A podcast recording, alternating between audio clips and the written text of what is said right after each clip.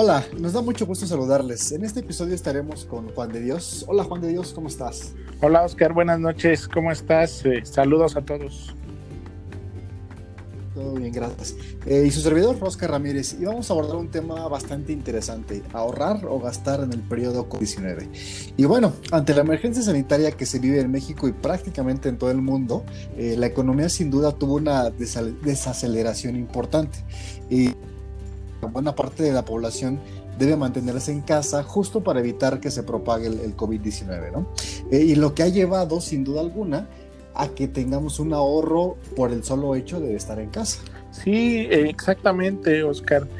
Yo creo que ya esta situación nos da de manera natural un ahorro. Cuando estamos en casa, pues dejamos de tener ciertos gastos que habitualmente veníamos teniendo, como por ejemplo el traslado cualquier parte, el transporte público, la gasolina, desayunos, comidas, eh, ya saben, el fin de semana, pues que ir, la ida al cine o algún festejo, pues todos estos son gastos que veníamos haciendo comúnmente y que ahora ya no los tenemos. Ya después tendremos que retomar esta parte del gasto nuevamente, pero ahora comenzándolo a hacer de manera inteligente. Claro, sí, no, eh, justo, justo, y digo, respondiendo un poco al cuestionamiento inicial de gastar o ahorrar en tiempos de COVID, eh, antes de realizar las compras que teníamos programadas, creo que es importante analizar los precios de los artículos y lo más importante es identificar realmente si es necesario aquello que pretendemos comprar. Eh, algo importante a mencionar es que no se debe restringir las compras en su total. Pues digo, al final del día, cuando hacemos compras contribuimos a la economía, contribuimos a que estamos eh, adquiriendo los bienes o servicios, pues por porcentaje eh, posible de su plantilla laboral, ¿no? Sí, así es, Oscar.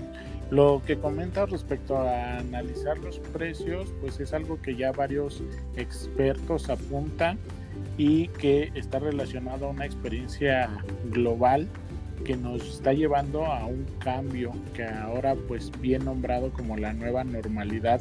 Este término nos hace referencia a los cambios que van a marcar una importancia precisamente en uno de estos ámbitos de hacer pues gastos de manera inteligente, siempre sabiendo cuál es el enfoque y sobre todo cuidando pues de manera inicial nuestros ahorros.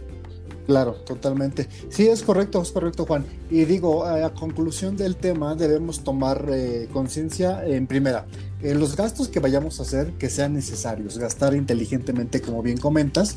Y en segunda, tomarnos el tiempo para reflexionar cuánto hemos ahorrado y cómo podríamos seguir con este hábito del ahorro, eh, eliminando gastos superfluos, eh, gastando lo necesario, cuidando los gastos hormiga, etcétera. Eh, y bueno, pues agradecemos mucho que nos hayan escuchado y como siempre esperemos que esta información eh, sea de utilidad y lo principal es que lo podamos llevar a cabo. Sí, así es, Oscar. Lo importante es aplicar estas recomendaciones. No olviden visitar nuestra página de Coain, que es www.coain.com, donde podrán encontrar información muy útil para el control de sus finanzas y pues de nuevo, bienvenidos a la libertad financiera. Hasta pronto. Muchas gracias. Hasta pronto.